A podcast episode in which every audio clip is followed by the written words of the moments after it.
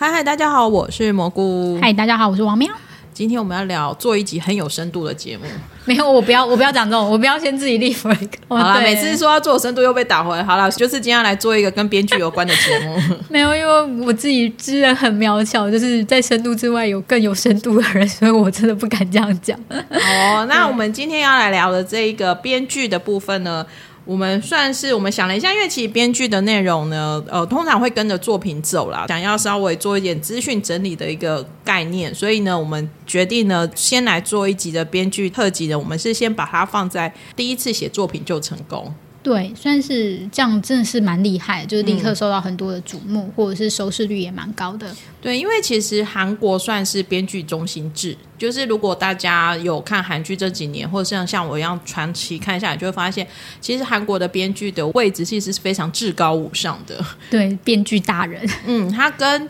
跟台湾，或者是跟中国，或者是跟。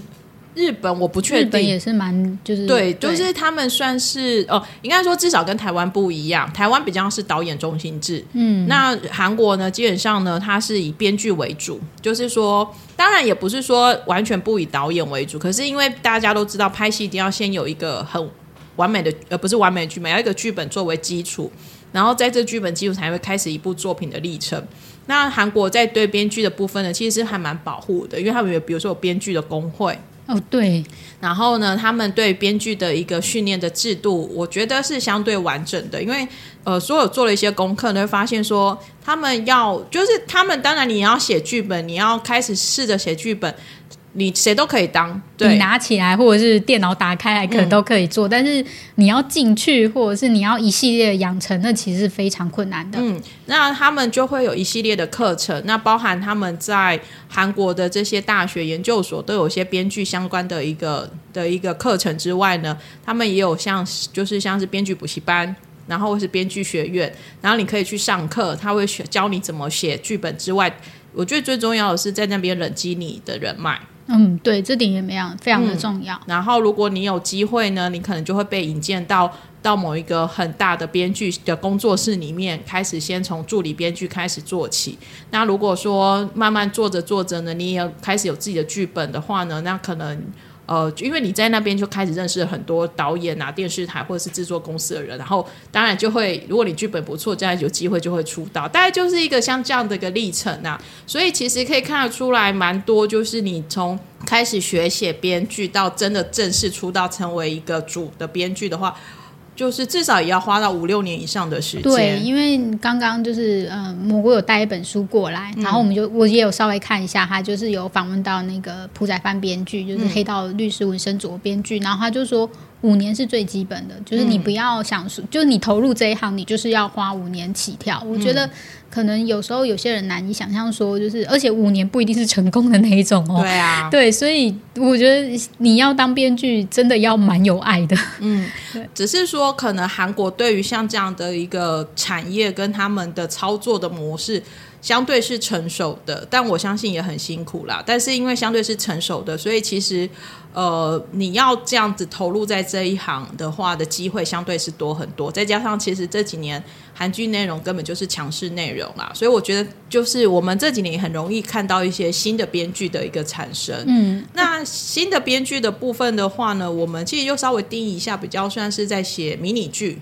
对，然后台湾可能比较听过，嗯，对，就是算是人气度也不错，然后也算是有引发一些热潮的的一个编剧。对，我们稍微做了一些功课之后呢，今天讲的这个编剧呢，我们会把它限定在他可能写的前三部作品，然后且是写的是迷你剧作品，他可能在前三部作品，他就其实获得还蛮。大的一个回响，可能甚至是英国一个很大的一个韩流的一个部分。嗯，所以我们今天呢，我们大家预计会来聊五位编剧，其实是七位呃六位啦，因为其中有一组是两个两人一集的。哦，对，但是这个功课真的是越做越大，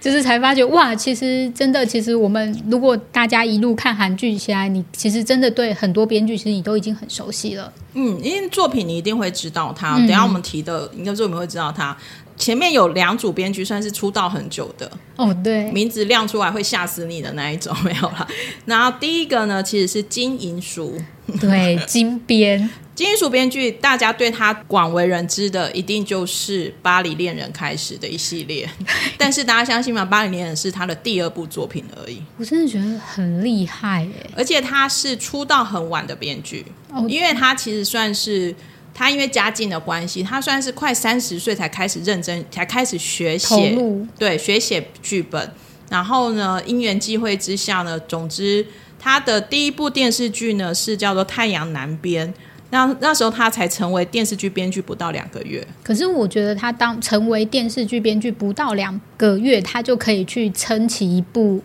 周末剧，就是《太阳南边》，已经很厉害。因为很多人其实都是从助理编剧开始，就是成就走路这样子。对啊，然后他接下来呢，就是《巴黎恋人》，印象很深刻的，其实是因为《巴黎恋人》算是我开始很早开始接触韩剧的时候就有看过的。你有看过《巴黎恋人》吗？没有，好，好我有看过。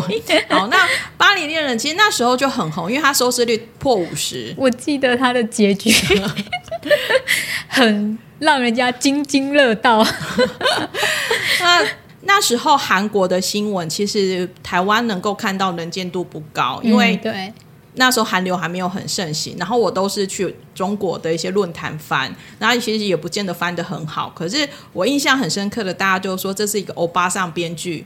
的新尝试，因为他那时候已经是好像已经算，因为年纪比较比较大了，然后他写的剧情就很，就是大家会觉得是大妈的浪漫，就是，那我觉得这真的是那个语言歧视哎、就是，但是他确实走出了他的一条路，但是我觉得那算是一种野心哎、就是你知道你要成功，你就是要下一些狗血的剧本，它有它的特色啦。嗯我觉得金银鼠编剧大家一定想得到，就是那些甜蜜蜜、华丽丽的台词，对，然后永远就是一整排很厉害的演员们的编剧，因为那时候我记得，我觉得这几年还好，我记得当年从《巴黎恋人》《恋人三部曲》《On Air》市政厅，然后甚至到后面几部戏《继承人们》，其实。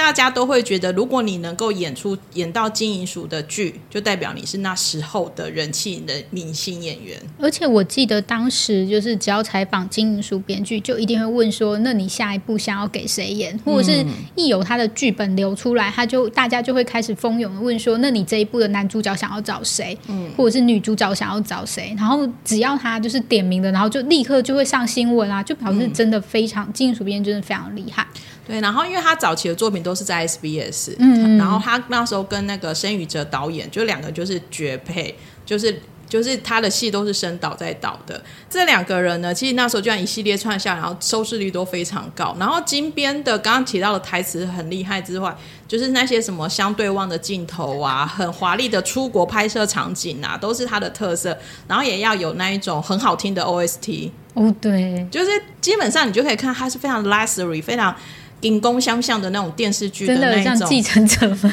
对，就是这样子的一个风格。这种风格呢，是金银鼠长期以来给人家的一个特色，好也不好，因为其实像我后来我就很腻了。嗯，就我个人就会觉得很腻，而且那时候口味已经开始在变了，因为那时候有太多类型剧出来的时候，对于这种就是男女主角永远就只为了爱情而而活着的对，就是故事，就会很痛苦不。现实啊。而且它里面的有时候你会很压抑，是因为他把女生有时候写的有一点，你手会想要，你手拳头就会握起来，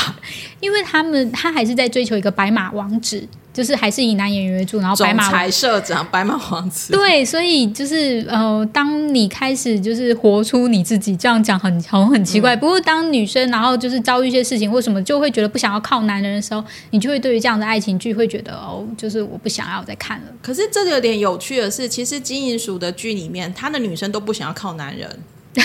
说真的，对对对，其实是其实是是其实是他的里面的女主角戏都不想靠男人。嗯，然后就会有各种的，就是各种跟男女主角那一种对抗，就是我你走开，我不要爱你，因为我要自己怎样怎样。可是你知道，有时候那个东西又讲的太，到最后你会有点腻，是因为你还是靠了他嘛。只是你为什么中间那边拉扯很久？我觉得可能不知道是我年纪正长，我有时候会看到就是。我就是要利用你的那种女生的女主角，我反而还觉得比较有趣一点。有野心的那一种。对对对，就是不要太傻白傻白甜呐、嗯，对，嗯，可是金银鼠的系列也不是说，我觉得其实他几部作品，我觉得我没有那么的觉得很不好，因为其实我觉得在那当时我也看到一些新的事情，它的一些新的种类发生，比如说像 On Air，嗯，我记得昂 air 跟市政厅对姑其实都非常的喜欢。对，然后因为 On Air 跟市政厅，我觉得他那时候写了一些新的背景题材进来，就是说，比如 On Air 他写的就是一样是，是虽然有红华丽丽的演员阵容，可是他写的就是一个顶级的女演员跟经纪人，然后还有他这些编剧作家的一些故事，因为那这样子的背景题材当初是很少看到的背景。然后他也有去下功课嘛，就是比如说，就是这种女演员、顶级女演员，她在要拍电视剧的时候，跟制作商之间的一些，我觉得她都有稍微去去触摸到她，只是当然还是为了谈爱情而存在的，就是我们会说，其实可能在爱情剧上我们会看腻，但是其实金属编剧他的功夫是下很多的，他的那个后面所做的功课是非常的厚实的，并不是。当然，就是我们刚才说都爱情剧啊，但其实他也是做非常多的功课，在就是呃主角们的背景上面。对。然后像市政厅的话呢，我那时候是真的很喜欢，是因为那时候比较少是从政治出发的，嗯，对，当时的的题材，市政厅就是当一个默默无名的一个原本只是在市政府工作的一个小小的公务员，真的是很低阶的公务员。那但是他可能因因为一些发生一些事情，然后最后他决定要去选市长。然后，当然旁边就会有一些辅佐他的人，可是他去选市长，某关系程度上也是那个政党的算计。可是我觉得那时候你在爱情剧里面要看到这种比较偏政治斗争的，在当年啊，真的在当年很少。所以我而且他台词也写得很好，比如说政治是什么，然后怎样之类的。然后当然那时候金善儿跟那个车盛盛元元两个人之间也是熟男熟女的爱情，所以觉得金银鼠在那时候是创下了很好的一个口碑啦。而且我觉得他这样其实也为后来的编剧开创了一条路，嗯就是其实这样子的题材也可以，或者是说其实电视台也是可以去投资的。而且他几几部戏，我觉得也带起了韩流，然后几个演员也都哦，对啊，这个都是顶级 star，、就是顶级的那个演李瑞珍也。李瑞珍也有演过哦。哇，对，李瑞珍其实就是演这部戏跟那个女生传恋情嘛，哦然后嗯，对，就是之类的。好，那金银鼠其实近年来看得出，他很认真在转型啊。对他想要转型，没错。嗯，像包含阳光先生或者是 The King，、嗯对对，其实他都有在转型。我不能说转的没有成功，因为我觉得他还是有他的市场的收视率。只是我觉得，因为现在观众的口味真的是越来越挑。然后我觉得编剧真的是你你，因为我觉得可能熟悉的韩剧。我们就是编剧，真是抓起来就是一把。嗯，对我们这一次在讨论的过程，就是发觉太多，我们必须就是做一些就是取舍对，做一些取舍。嗯，已已经不是大家就是唯一能够提到编剧就是他了。嗯，对，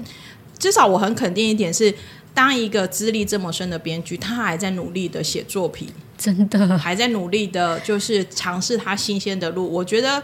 这一点真的是很难得啦。嗯，我觉得这点真的是非常佩服的。对，然后他接下来新作品就是宋慧乔那一部嘛，哦，听说是复仇剧。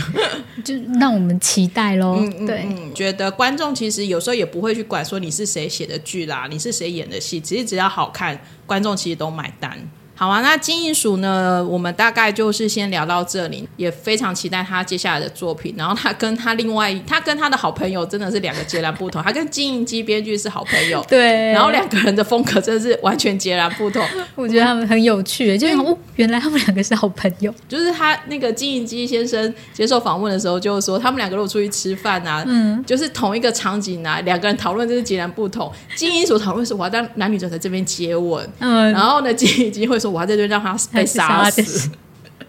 他们到底怎么聊天呢？真是太可爱了。对，就是我觉得这一点还蛮有趣的。好，那金银鼠我们就先讲到这里了。然后我们接下来呢，金银鼠之后呢，我们来讲一个呢，呃，其实讲作品大概一定大家都很有印象。嗯那编剧呢，可能大家对他真实的姓名可能都不会记得，可是你会知道她们是洪氏姐妹。哦，对，因为就两人一组啊，姐姐跟妹妹名字讲不出来，应该就是我们要去查一下才知道。但是就是，嗯、她们算是大家就是只要讲洪氏姐妹，大家就会有印象的。一个是对，洪真恩，一个是洪美兰。对然后他们两个也是透过 KBS 的，就是戏剧的公募入选的。那他们的作品呢，其实大家一定我随便讲一下，您可以就他两个第一部作品是《豪杰春香》，有没有很久了？二零零五年的作品。第二部就是《My Girl》，就是我的女孩，李准基、李东旭这两个都还都还在线上、就是哎我就是大家看不到我表情，但是我就是啊，就是一直摇头，因为。当时的话题度真的非常非常的高，就是他、嗯他只要就是有拍剧，就是话题度很高的。对，对啊，像原来是美男啊，《最佳爱情》啊，《主君的太阳》啊，《花游记》、德鲁纳酒店。不得不说，《主君的太阳》好像几年前，它是二零一三年的剧嘛，但《主君好像前几年什么，反正就是它不断的在台湾的电视台重播又重播，防空洞啊什么，就是跟大长今一样的道理。对，没错，同事姐妹的作品呢，其实就是非常的无厘头、对搞笑，嗯，然后你能够买单就会买单，你无法买单你就觉得他在冲下。对，因为我觉得他也算是有一点天马行空的那种剧情，它对我而言是属于那一种比较是你不想要太严肃看剧，嗯，你只想要有一段愉悦的时光，然后呢不想动头脑。当时我觉得，就是可能现在已经看太多剧了，所以就比较。但是我觉得当时他会出有一些出乎意料的笑点，他的梗还蛮特别的。就是比较偏青春世代的嗯无厘头的梗啊。然后如果你很喜欢的话，你就会。你就会你 get 到笑点，你就真的会很喜欢。对啊，像《幻想的情侣》这一部就很红，然后他们就是男女主角都就是女主角什么都有点不太一样，就是不是当时可以看到那些女生，就是女主角们。嗯对，看得出来他们也一直在转型。嗯，对跟，努力当中，因为你如果从 My Girl 一直到德鲁纳酒店，你其实会发现这是风格完全不一样的。对他们，而且他们已经开始从《花游记》开始，诶，其实从主角就开始有一些那个，就是一定要有鬼出现了。从九尾狐啊，或什么，就是都是一些对跨物种。没错，就是他其实很喜欢那些就是非现实的，就是设定。嗯嗯嗯他们的台词也都是轻松明快的啦，所以而且都会有那种搞笑的成分在，所以其实也蛮多。第一就是算是蛮主流的演员们也会也会蛮喜欢演他们的戏，因为其实演他们的戏某程度上可以获得还不错的人气。嗯，我觉得他好像在本土韩国不怎么，好像不一定就是都成功，但至少他在海外的人气度是非常好的。嗯那他们的新戏呢，看了一下，我觉得还这，我觉得他虽然短短十几个字，但我真的有一点尴尬，就是它新戏叫《还魂》，然后你看那个剧是不是又要鬼出现了？然后是我不确定有没有鬼，然后是今年上半年就会出现的剧。剧情的介绍只有在一句话：能操控天气的年轻术士们，关于爱情与成长的奇幻故事 啊！是不是很特别？但是它确实，我觉得，呃，洪氏姐妹他们的编剧真的好或坏，其实也有两名。有些人会觉得他们的剧太无聊，然后很就是很幼稚。嗯，我觉得当你在写这样子爱情与成长的奇幻故事的时候，就很容易遇到这样子的问题。对，对，因为其实红氏姐妹，其实他们的剧本不太是我的菜，嗯老实说，只是是说我有时候会看在演员的，就是就是会去看，然后比如说像。最佳爱情主剧探，其实我都有看，然后真的就是看了这样子。然后《花游记》李生基我也有看，然后德鲁纳酒店我是觉得算是我看过他剧本里面算是我个人比较喜欢的。对我觉得我也蛮喜欢德鲁纳酒店嗯，的。他就真的稍微比较把那个人生跟哲学的探讨的部分，我觉得稍微写的比较深一点点。嗯，所以我觉得《还魂》还是会值得一看的。希望我们有机会讲到这部剧喽。哦，对，讲完洪氏姐妹之后呢，接下来我们来讲的这三位呢，其实比较是不能讲是新生代编剧，可是是比较这几年，大概这五六年稍微比较特殊的现象。我觉得接下来这一位编剧呢，我觉得他比较特别，而且我一讲他名字，大家一定也很清楚认识他，因为他也很厉害。嗯，我觉得在这里就是我们突然间有点画风一变，就是 开始讲不一样的编剧了。就是我会觉得那是一个，嗯，也算是一个韩剧的轨迹，就是已经。以前大家都会是狗血啊，然后身世之谜啊，爱情剧，然后它确实也算是一个转的一个，就是你会觉得，哎，韩剧开始转弯，或者是开始多面向的发展了。而且比较特别的是，它这边会会发现韩剧可能因为剧本需求量很大，所以他们开始没有一定要。按照按部就班，是从什么编剧学院或者是什么编剧这样子训练上来的剧本，而是他们就是反正你有好的剧本，你都可以来投投看，然后被制作商看到的，你就有机会拍成你的剧本，而且还要被演员看上的话，也有机会。对对，那就是我们先来讲那个《秘密森林》好了，《秘密森林》这编剧，我相信其实真是一战而红，真的就是之后我们。就明明就不熟，但都会叫他秀妍。真。就是就是他真的是太厉害了，《秘密森林》那时候真的太令人惊艳了。而且他是他真的就是当上班族，然后去写剧本，然后就把这剧本投稿，然后就被拍出来了。他本身这部剧的诞生过程就是一部电视剧，对他本人就是就是也是很电视剧啊。嗯嗯，因为我们刚刚提到像可能像金银淑或者是洪氏姐妹，其实他某程度上他们都是有。算是算是比较是在制度下面去去长出来的编剧，可是像李秀妍，她真的就只是她有自己有这样的梦想，然后去尝试它。然后《秘密森林》剧本听说写八年嘛，就是我非好像就是真的写蛮久，我有点就是那个报道可能太久之前看，有点不太确定。但是他确实花了很多的心思在筹备这一部《秘密森林》。嗯。那秀妍编剧呢，也靠了《秘密森林》拿下了白想编剧，是不是是一部电视剧的励志啊？哎，第一部作品就拿下白想的编剧，哎，大家都不知道熬多久，他就可以就是这样就拿下来，太强了。对，因为其实很多大编剧可能到现在都还没有拿拿过。我们的李幼廷编剧也都还没拿过百想艺术 编剧，但是但是我觉得对他而言是一个包袱，因为他一战成名，大家都会觉得说，那你这一部有没有秘超，能不能超过，就是超过秘密森林，所有人都会在看，因为包含秘密森林后之后的 Life 秘密森林二，其实大家都会说，还是不如秘密森林。我觉得这就是对，就是如果你是一个作家，你第一部作品就大红之后，你的每一部作品全部都是要被审视的。这种就是有好有坏啦。可是你不红，你也会担心呐。对，所以就是就是就是他自己的故事这样子，人生故事。对。那他现在新的作品呢，其实即将要面世了。呃，那其实也蛮特别的，是在 Disney Plus 上面。对对。然后呢，是徐康俊跟金雅中演的。对。然后是以。他名字叫 Greed，对，然后诶，叫哦，中文名字叫做迷惘追凶，觉得自己没有很好，但是总而言之就是这样子。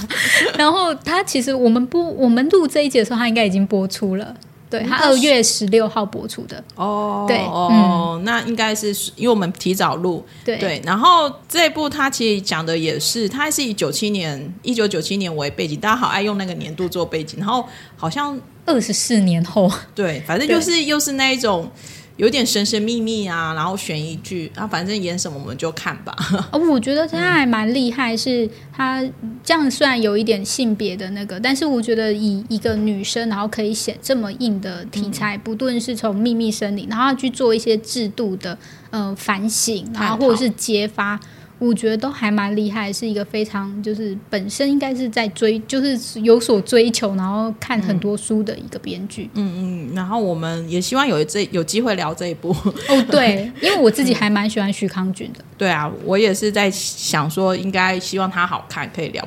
秀妍编剧之后呢，接下来我们来谈两个，我觉得算是真的是很年轻的编剧。然后我也不知道他们接下来下一步要怎么办，但是一讲出来，大家一定也会很熟的。第一部，呃，接下来这一个呢是李信和编剧，讲名字可能大家没有什么印象，我讲剧名大家一定知道，《金牌救援》。对，这部真的就是它也算是，我觉得《秘密森林》算是大家当时的就是竞争题材里面就是不走不一样的路，《金牌救援》则是在讲一个。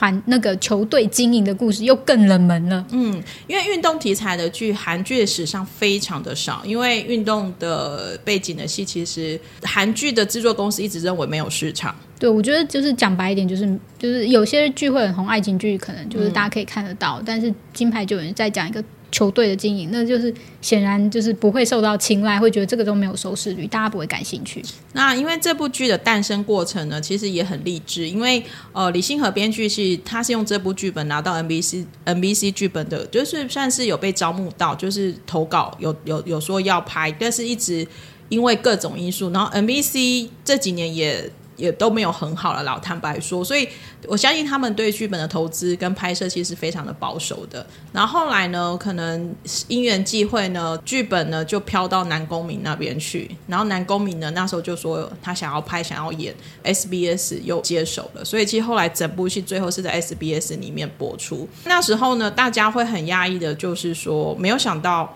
他成功了，他应该也算是一种逆袭吧，因为我也忘了，我应该一开始也没有点开这部剧，嗯，然后也是在就是口碑之下，然后就说真的有那么好看吗？嗯，然后去看，然后发觉哇，真的还蛮厉害的。对啊，然后他也是里面一部就是非常干干净净，没有任何爱情的。然后我觉得专业也很高，因为我相信就是编剧本身应该就是常常在看这些球赛，然后也对于球队球队的经营是有深入的去理解。过，然后所以他真的也蛮，就是他很写写实，然后但是也不会让人家觉得太无聊，就是不会看不下去。然后你看了，你还可以长一些棒球的知识，对。然后那些知识又不是硬邦邦的，对。因为我觉得，就是当时金牌救援的时候，不论是我们这种就是运动小白，就是没有在看球赛的，然后很会投入以外。当时也有非常多就是呃在看球赛的人，然后那些球迷们，然后来分析这部剧，然后说就是也佩服编剧可以把这件事情做到这么好。你要开创一个新的类型，而且能被接受，真的真的都是一个天时地利人和三方剧组的时候才能够成功的戏。我觉得好像还要一点贵人，对对，然后就是。遇到伯乐，千里马遇到伯乐的那种感觉。所以后来那时候金牌救援，我记得那时候播映结束之后，看到蛮多访问，其实编剧都很谢谢南宫明。嗯，对。然后我那时候也是，我确实确实是因为金牌救援对南宫明的好感度倍增。我也是，我也是，因为你会觉得说，哎，其实他很有心，而且对他而言，其实都是一种投资啊，就是愿意去拉拔一个新人，然后而且他的题材是一个不常见的题材。嗯，对，而且男公民。其实你如果认真去看男公民演员的一个历程，你会发现他一直很努力在改变一些事情啊。所以我觉得真的是各方面的因缘都具足了，才能够有金牌救援的诞生。对，大家如果没有看过金牌救援，一定要去看，我觉得很好看。我觉得还蛮好看的，而且运动剧就是这样，运动题材当然都最后都好励志哦。对我爱，没有，就是你看完会有种热血沸腾的感觉。我觉得很，我自己很喜欢那一部剧，所以就是可能有些人没有看过，我都觉得，然后或者是会觉得，哎，这个题材会好看吗？会很硬吗？其实对，不会，其实很适合大家看。对啊，而且潘恩斌里面也很演的很不错。嗯，对，我觉得大家都可以去看看。最后一个编剧呢，其实我们之前才刚聊过他啦。不过因为他刚好也符合这个条件，所以我们就还是把它放在这里。就是那年我们夏天的编剧，嗯，米让恩编剧。对，那他其实也是很厉害，还是第一部无线台的迷你剧出道，然后就是拍了这一部。而且我觉得接下来应该会蛮多制作公司或者什么的，也会对他抛出说，你可不可以给我们一部剧本？嗯，对，我相信会。而且我觉得他刚好拍出了。他符合他年代的心声，就是他大概三十岁，然后三十岁会遇到的那些问题，嗯，他都很好的描写了，嗯。然后我不知道，你就我们这样看完，你会发现 SBS 其实也很强哎。你说他也其实蛮对，因为金银鼠、洪氏姐妹、李信和到李娜恩，其实很他们的出道作品都在 SBS 哎。我觉我觉得还蛮强，而且就是最近我们都在看 SBS 的剧啊。嗯，哦，红嗯，红氏姐妹应该不是 SBS，嗯哦不哦，不过她红氏姐妹的第二部是在 SBS，所以其实当年 TVN 还没出来的时候，SBS 其实是被号称是韩国韩剧王国。哦，对，因为那时候他那边真的出了蛮多好看的电视剧的，嗯，然后接下来，但是我觉得这种东西有线台、无线台好像彼此消长，最近可能又是 对，然后可能 Netflix 之后又会加入战场，这些就是 OTT 平台。然后就是我觉得那种呃，可能是因为我们一路看来，然后我们又刚好对于这样子的产业很有兴趣，就是看彼此消长，就是觉得还蛮有趣的。就是当然之前可能就是无线台是比较消，就是往下走一点，但是现在我觉得今年好像又往上升了。我觉得所有事情到状态久了，它就会陷入一个瓶颈，嗯，然后你就要去打破它。那打破它之前，一定要有一些处理嘛。我觉得那个都没有那么容易啦。不过这对观众来讲都是好事，因为我们永远都有新戏看。嗯，而且我觉得就是又可以看到很多新人编剧，嗯，对。也很期待接下来有什么新的编剧出来，因为我觉得看新编剧的作品呢，虽然有时候不见得成熟度这么的足够，或者是说，呃，也会还是有一些觉得生疏的地方，可是他们有时候会带来一些新意，嗯。就是包含他写的写台词的方式啊，或者是他剧本的构成的原件，你都会觉得是还蛮特别的。我觉得，而且会写出属于那个年代，或者是他关心事物的故事。嗯，像是我觉得就是讲出一个球团经营的故事，或者是呃，就是那年我们的夏天属于三时代他们自己新生的故事，然后或者是秘密森林讲到一些竞争制度的一些故事，然后财团的故事，我觉得这些都是。很值得大家一聊再聊或去深究的。对，而且其实这些编剧呢，我觉得有的还不错的是，如果呃我们有机会可以再做一种编剧，他其实是他并不是他有做过一阵子的上班族，或者他做过其他行业，然后后来才转回来。有因缘机会，他才回来做编剧，所以他对于这种社会的历练跟这种人情事物上面的熟悉度，他写出来的东西就会比较现实。对，就是这种也很有趣。对，所以我觉得像秀妍编剧，他真的就是因为他当过一阵时间的上班族，所以他写的东西就会稍微再贴近现实一点。这个是自己亲身去田野调查，因为其实我觉得编剧很多时候就是你要符合那个的人。就是他主角里面的人，或者是那个环境背景，你都要做，或者是那些人到底怎么讲话，这些东西都是需要去研究的。不是说你坐在桌子上就是就可以写出来，凭空想象。对，因为如果你有去看过很多编剧的访问，或者是有做过这些编剧的功课，发现他们在做田野调查，或者说他们要去写这一行的人物，包含他讲话的语气、台词，他都需要。甚至是跟着这个人生活一段时间，他才能够写得出来的。所以下一次我们也可以再找一些那种资深编剧来聊聊，因为你看一下他们做功课的过程，你会觉得说：天哪，那我我可能做不来编剧。对啊，我觉得像就是李幼听编剧，他就是可能打或者是深导，他们打造一部电剧就是三年起跳啊，那就表示他们其实，在三年内其实做非常非常多努力，他并不是拍戏的时候才努力，其实前面的前置作业对他们也才是最重要的。嗯，我们一直都认为呢，没有一部好的剧本呢，其实是不会有一部好的电视剧的。所以呢，其实这些写这些剧本的编剧当然真的是辛苦了。那如果你也喜欢这样的一个编剧讨论呢，那你可以多多回馈给我们。那我们我跟王喵可能就还会更努力的再往下做，因为 做一次就觉得哦，真的好累哦。对，因为就是也要去看一些韩文的访问啊，什么就是大家都是要做。然后可能在我们今天就是选的就是这些编剧，那我们相信可能真的也有不小心漏。掉或者什么的，但是这几位编剧都是我们非常欣赏的编剧。嗯，对。那也期待这些编剧的新作品之后呢，如果这些新作品呢也都还有不错的一个，我们也都会继续聊。嗯，对。二月要出的编剧韩剧好多，哦 对我们就是大魔王在后面追着我们。对，就是先不论要不要录 podcast，我光是要消耗这些韩剧，我都会觉得好累了。你今天晚上回家就要开始看新剧啊，哦你累。对，这样子也可以确保蘑菇食堂不断粮。